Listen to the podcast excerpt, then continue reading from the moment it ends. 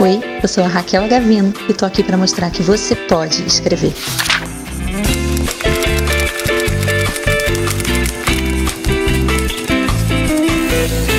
Vamos começar a conversar aqui sobre leitura beta. Hoje o nosso tema vai ser é, sobre essa, essa, essa dificuldade que muitos autores têm de encontrar o leitor beta, mas principalmente de entender o que é um leitor beta, o que, que ele tem que fazer, porque não é a mesma coisa que a leitura crítica.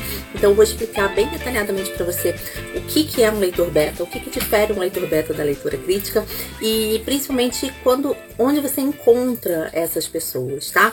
E parece que é um grande bicho de sete cabeças, né? Mas na verdade não é não. É, você só precisa realmente de ter um passo a passo e alguém que te explique tudo isso. Para mim pode parecer muito simples, mas eu trabalho, trabalho com isso a minha vida inteira. Eu fiz faculdade de produção editorial e eu entendo que para vocês pode ser bastante confuso. E quando as coisas são confusas, quando a gente não tem conhecimento, aparece um monte de gente vendendo atalho, vendendo facilidade, vendendo coisas que não existem e vocês podem cair nessas ciladas, tá? Então a minha missão aqui é conversar com vocês, mostrar o caminho de verdade para vocês, tá bom? O que, que é um leitor beta? A primeira coisa que você precisa entender para falar de leitor beta, a gente não pode falar de leitor beta sem falar de público-alvo, sem falar do seu leitor ideal. Todo livro tem um público-alvo, tem aquele grupo de pessoas que são os leitores ideais daquele livro, para quem aquele livro é escrito. E aí você pode levantar a mão para mim agora e falar: "Não, Raquel, mas o meu livro é para todo mundo". Não, o seu livro não é para todo mundo, né? Nenhum livro é para todo mundo, tá? É, é aí nem pizza, né, para todo mundo agrada todo mundo. Então, existem especificidades de cada público que a gente tem que respeitar quando a gente está escrevendo e quando a gente está fazendo alguma coisa para aquele grupo específico de pessoas, tá? Então, é, você tem que saber exatamente quem é o público do seu livro, você tem que saber exatamente com quem você está falando. Feito isso, definido isso, a outra coisa que você precisa fazer é terminar o seu livro e aí, dentro da, desse grupo, dentro desse público, você vai ver quem são as pessoas que estão acessíveis a você que se encaixam nisso. O que, que é uma leitura beta? A leitura beta é um termômetro, tá? É um teste de receptividade. Então, é, do público, é um teste de receptividade do público. Então, você precisa mandar o seu livro para pessoas que sejam da faixa etária, que tenham os mesmos gostos, que pessoas que você acredita que se vissem o seu livro na livraria, comprariam. Por quê? Porque elas compram livros semelhantes, elas leem livros semelhantes, tá? A leitura beta, e por conta disso, a leitura beta não costuma ser paga. A leitura beta não é uma leitura paga, tá? A leitura crítica é uma leitura paga, são coisas diferentes. A leitura crítica que vai criticar o seu livro, que vai apontar os pontos fracos, que vai dizer para você o que, que você tem que melhorar, que vai indicar caminhos profissionais, isso é uma leitura profissional, isso é uma leitura paga. A leitura beta é uma leitura é, quase de amigo, assim, né? É, é uma leitura voluntária e você consegue fazer isso com as pessoas que leriam o seu livro normalmente, tá? Então, e muitas vezes os seus leitores estão entre os seus amigos, tá? Mas aqui a gente vai falar as coisas muito importantes. Eu fiz um Rios ainda agora, uma brincadeira, é, simulando né, a, a, solicitação de leitura beta com meu marido e com meu filho, né? E, e por que, que eu fiz esse Rios? Porque muitas vezes as pessoas mais próximas são os leitores beta ideais, né? Mas nem sempre são, tá? Por exemplo, se eu escrevo romance feminino contemporâneo, mas o meu marido só lê é, romance medieval, histórias, ficção histórica medieval, ele não é um leitor beta para o meu livro. Ele não vai pegar o meu livro e ler e, e fazer uma análise como leitor, como consumidor, tá? Não, não funciona assim. É, se eu escrevo um livro de terror para terror psicológico para pessoas adultas, né? O meu filho, que tem 13 anos, ele não é um leitor beta desse livro, né? Ele é um, um, um leitor beta. Hoje, o meu filho seria um bom leitor beta de quê?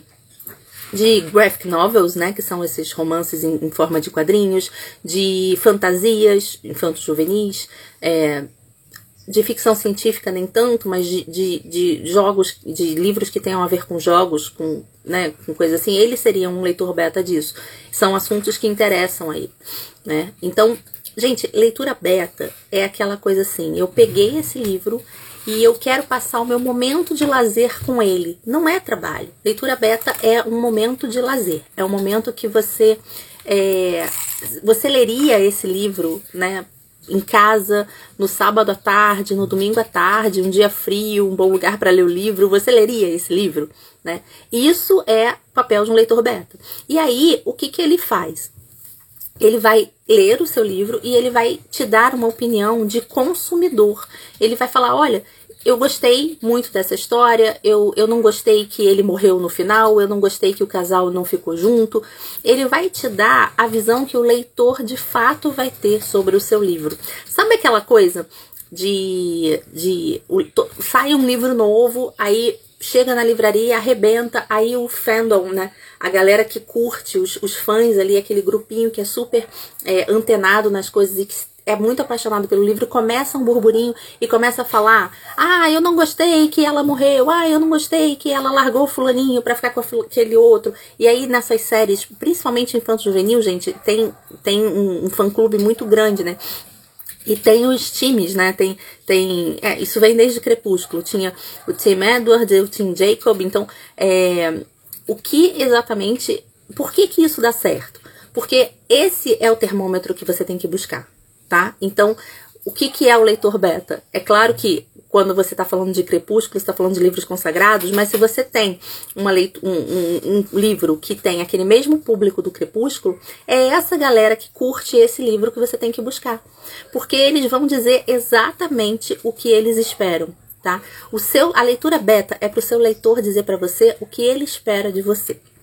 A leitura beta funciona para todo tipo de livro? Sim, ele funciona para ficção de todas as idades, tá?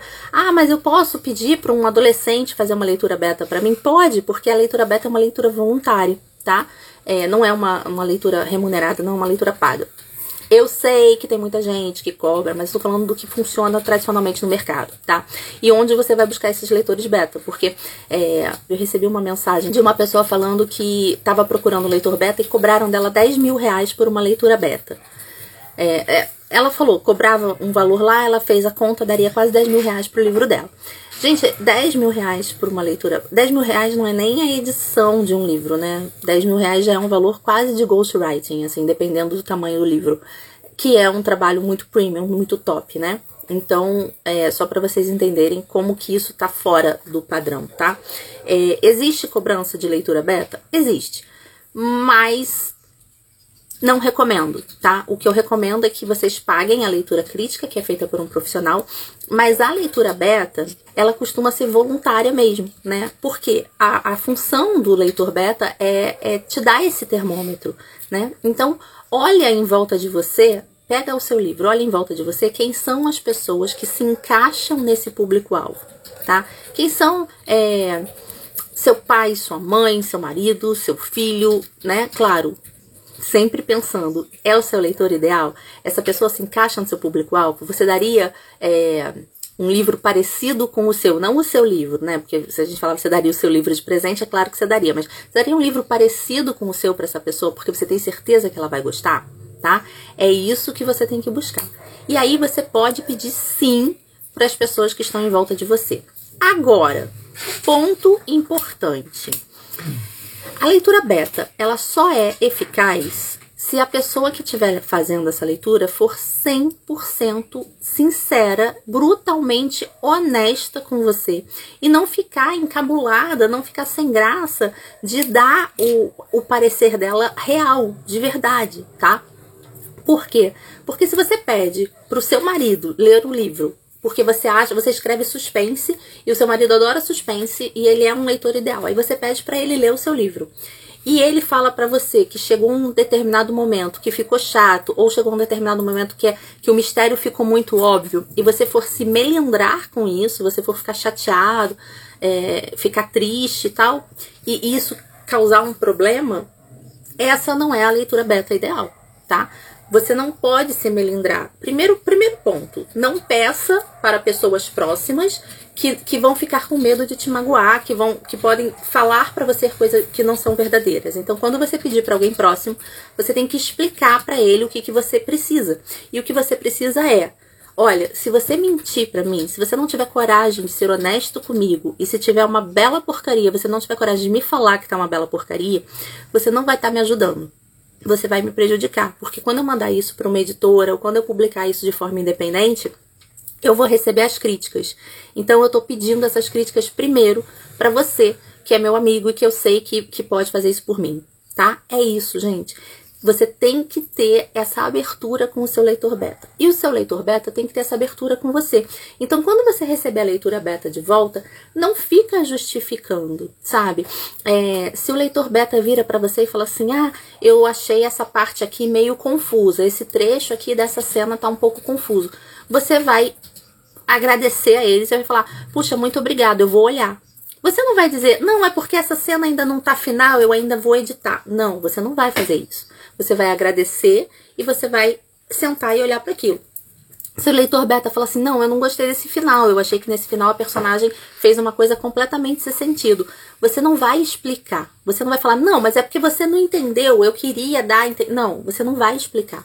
O que você vai fazer é agradecer, pegar aquilo, levar para casa, sentar, reler o seu final e buscar onde foi que você errou. Porque se o seu leitor beta não entendeu, é muito provável que os outros leitores também não vão entender. Lembra que você escreve para o seu leitor, né? E, e para o seu livro ser um sucesso, o seu leitor precisa gostar, tá? Então, o seu leitor beta, o que ele te falar é a opinião do leitor, gente. E você precisa levar isso em conta. Aí, depois que você agradece e recebe, você tem duas opções. Ou você olha para isso com um olhar profissional e pensa o que, que eu posso melhorar, ou você se fecha, se blinda e fala: azar, eu vou, vou fazer do jeito que eu quero e ponto final, o livro é meu, tá? É opção sua. Sim, é opção sua. Minha experiência profissional, tá? É melhor você olhar e ver o que, que você pode mudar, tá? Então, vocês entenderam a importância, gente, dessa, dessa troca com o leitor beta? Você, quando for pedir para alguém ser seu beta, você tem que, primeiro, você está pedindo um tempo da pessoa, né? Um tempo que ela poderia estar tá lendo qualquer outra coisa que ela gostasse. Então, tem que ser uma coisa que ela goste. Tem que ser uma coisa que você sabe que ela goste, tá? É, primeiro ponto. Segundo ponto, quando você pedir, você tem que chegar para ela e falar: eu preciso da sua honestidade, senão não vai funcionar, tá? E quando ela receber, esteja aberto para receber a honestidade. Esteja aberto, às vezes, até para receber as pancadas, porque se a pessoa tá te dando isso, ela tá te dando com amor, sabe? É, eu sei que nem sempre as pessoas dão as, as pancadas na gente com amor e tal, mas você escolhe como você recebe também, sabe? E aí, por mais duro que seja, escolhe olhar e escolhe aprender, tá? É, então, leitor beta, pessoas que leriam o seu livro público-alvo do seu livro, pessoas para quem é, para quem você escreveu, são aquelas pessoas que você quer tocar com a sua história, tá? Seja ela de ficção, seja ela de não ficção, seja ela a história da sua vida, tanto faz, tá? Peça para pessoas que, que gostem daquele tipo de leitura, isso é fundamental. Peça para as pessoas que sejam brutalmente honestas com você e, se, e, e peça que sejam brutalmente honestas com você e receba de coração aberto para, pensa, agradece a, analisa e muda o que você achar que tem que mudar para melhorar o seu livro, tá?